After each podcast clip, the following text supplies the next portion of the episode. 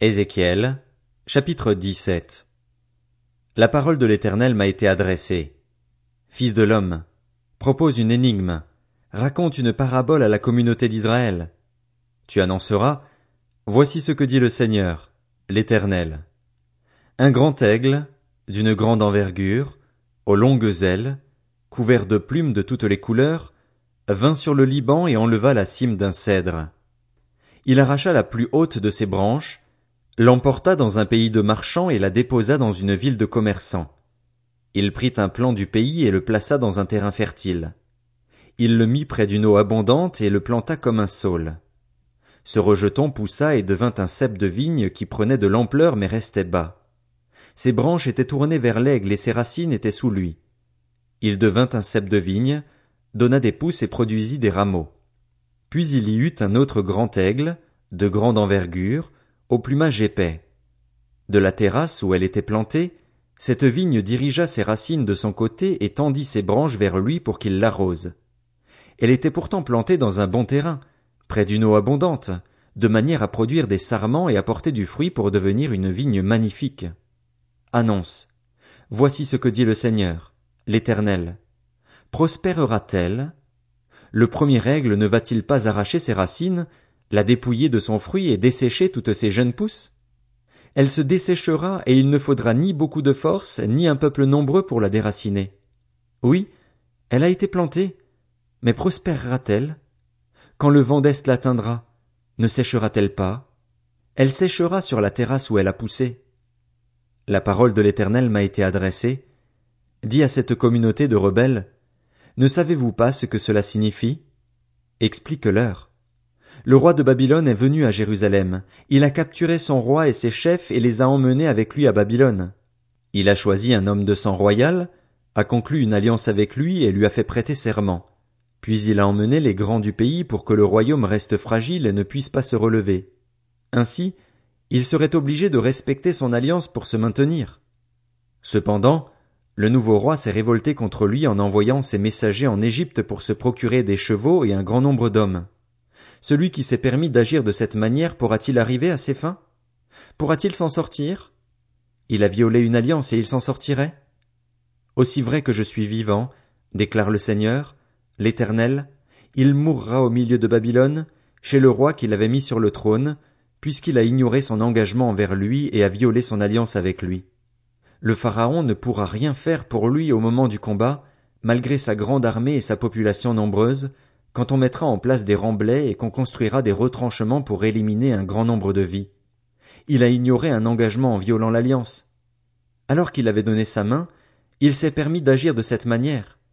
Il ne s'en sortira pas. C'est pourquoi, voici ce que dit le Seigneur, l'Éternel. Aussi vrai que je suis vivant, c'est un engagement pris en mon nom qu'il a ignoré, c'est mon alliance qu'il a violée. Je ferai retomber cela sur sa tête. J'étendrai mon piège sur lui, et il sera pris dans mon filet. Je l'emmènerai à Babylone, et là, je le ferai passer en jugement pour son infidélité envers moi. Tous ces fugitifs, dans toutes ces troupes, tomberont par l'épée, et ceux qui resteront seront éparpillés à tout vent.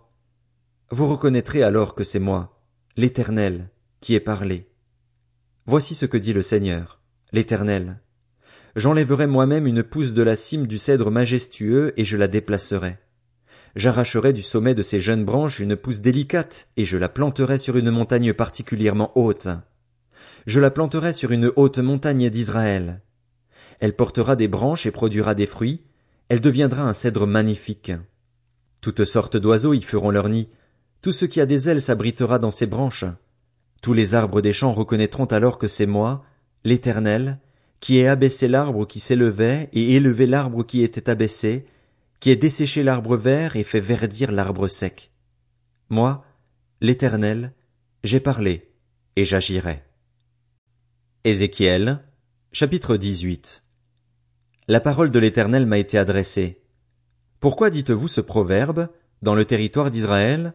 Ce sont les pères qui mangent des raisins verts et ce sont les enfants qui ont mal aux dents.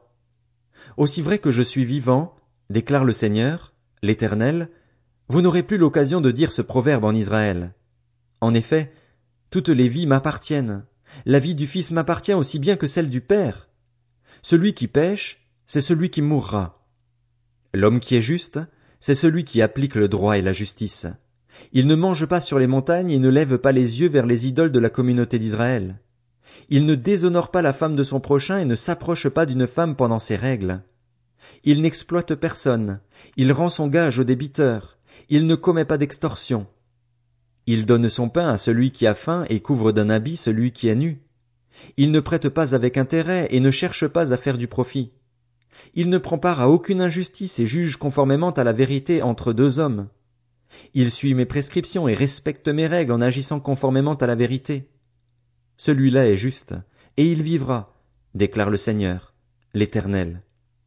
Supposons qu'il est un fils violent, qui verse le sang et s'en prenne à son prochain. Ce fils n'imite en rien la conduite de son père, mais va jusqu'à manger sur les montagnes. Il déshonore la femme de son prochain, exploite le malheureux et le pauvre, commet des extorsions, ne rend pas le gage, lève les yeux vers les idoles et s'adonne à des pratiques abominables. Il prête avec intérêt et cherche à faire du profit. Ce fils-là vivrait? Il ne vivra pas. Puisqu'il a commis tous ces actes abominables, il mourra. Son sang retombera sur lui. Supposons en revanche qu'un homme est un fils qui voit tous les péchés commis par son père. Il les voit mais refuse d'agir de la même manière. Il ne mange pas sur les montagnes et ne lève pas les yeux vers les idoles de la communauté d'Israël. Il ne déshonore pas la femme de son prochain. Il n'exploite personne, ne prend pas de gages, ne commet pas d'extorsion. Il donne son pain à celui qui a faim et couvre d'un habit celui qui est nu. Il ne s'en prend pas aux malheureux. Il n'exige pas d'intérêt et ne cherche pas à faire du profit. Il respecte mes règles et suit mes prescriptions. Celui-là ne mourra pas à cause des fautes commises par son père, il vivra. C'est son père qui a exploité les autres, qui a commis des extorsions envers un frère, qui a fait au milieu de son peuple ce qui n'est pas bien. C'est donc lui qui mourra à cause de ses propres fautes. Vous dites, pourquoi le fils ne supporte-t-il pas les conséquences de la faute commise par son père? C'est que le fils a appliqué le droit et la justice, c'est qu'il a respecté et mis en pratique toutes mes prescriptions. Il vivra. Celui qui pêche, c'est celui qui mourra. Le fils ne supportera pas les conséquences de la faute commise par son père, et le père ne supportera pas les conséquences de la faute commise par son fils. Le juste sera préservé à cause de sa justice, et le méchant sera condamné à cause de sa méchanceté. Si le méchant renonce à tous les péchés qu'il a commis, s'il respecte toutes mes prescriptions et applique le droit et la justice, il vivra, il ne mourra pas. Toutes les transgressions qu'il a commises seront oubliées. Il vivra grâce à la justice qu'il a pratiquée. Est-ce que je prends plaisir à voir le méchant mourir? déclare le Seigneur, l'Éternel. N'est-ce pas plutôt à le voir changer de conduite et vivre? Si le juste renonce à sa justice et se met à commettre l'injustice, s'il imite toutes les pratiques abominables du méchant, vivra-t-il? Tous ses actes de justice seront oubliés parce qu'il s'est livré à l'infidélité et au péché. À cause de cela, il mourra.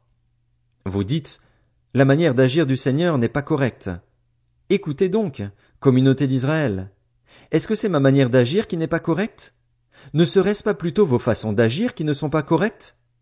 Si le juste renonce à sa justice, s'il se met à commettre l'injustice et meurt pour cela, c'est à cause de ses actes d'injustice qu'il mourra.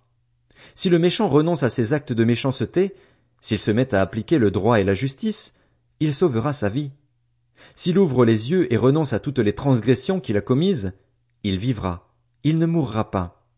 La communauté d'Israël dit La manière d'agir du Seigneur n'est pas correcte. Est-ce que ce sont mes façons d'agir qui ne sont pas correctes, communauté d'Israël? Ne serait-ce pas plutôt vos façons d'agir qui ne sont pas correctes? C'est pourquoi je vous jugerai chacun en fonction de sa conduite, communauté d'Israël, déclare le Seigneur, l'Éternel.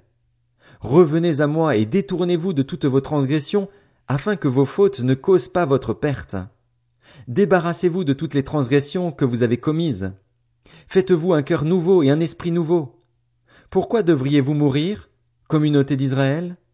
En effet, je ne prends pas plaisir à voir mourir quelqu'un, déclare le Seigneur, l'Éternel. Changez donc d'attitude et vivez. Ézéchiel, chapitre 19. Quant à toi, prononce une complainte sur les princes d'Israël. Tu diras, qu'était ta mère? Une lionne. Elle était couchée parmi les lions. C'est au milieu des jeunes lions qu'elle a élevé ses petits. Elle a dressé tout particulièrement l'un de ses petits, qui est devenu un jeune lion. Il a appris à déchirer sa proie. Il a dévoré des hommes. Les nations ont entendu parler de lui et il a été pris dans leur piège. Elles l'ont emmené, en mettant des crochets à ses narines, jusqu'en Égypte. Quand la lionne a vu qu'elle attendait pour rien, qu'il n'y avait plus d'espoir, elle a pris un autre de ses petits et en a fait un jeune lion. Il rôdait parmi les lions. Il est devenu un jeune lion. Il a appris à déchirer sa proie. Il a dévoré des hommes. Il a violé leurs veuves et détruit leurs villes. Le pays a été dévasté, avec tout ce qui s'y trouvait, au son de ses rugissements. Contre lui se sont rangées les nations environnantes, venues de leur province. Elles ont tendu leurs filets sur lui et il a été pris dans leur piège. Elles ont mis des crochets à ses narines, l'ont placé dans une cage et l'ont emmené auprès du roi de Babylone. Puis elles l'ont conduit dans une forteresse afin qu'on n'entende plus sa voix sur les montagnes d'Israël. Ta mère était, comme toi, semblable à une vigne plantée près de l'eau. Elle était porteuse de fruits et chargée de sarments, grâce à l'abondance de l'eau. Elle avait de solides branches, qui sont devenues des sceptres royaux. Par sa taille, elle dominait les broussailles. Elle attirait les regards par sa hauteur et par le grand nombre de ses branches. Cependant, elle a été arrachée avec fureur et jetée par terre. Le vent d'Est a desséché ses fruits. Ses solides branches ont été cassées et sont devenues toutes sèches. Le feu les a dévorées. Elle est maintenant transplantée dans le désert, dans une terre sèche et aride. Le feu est sorti d'une partie de ses branches et a dévoré son fruit. Elle n'a plus de branches solides qui pourraient devenir un sceptre royal. C'est une complainte, à utiliser comme complainte.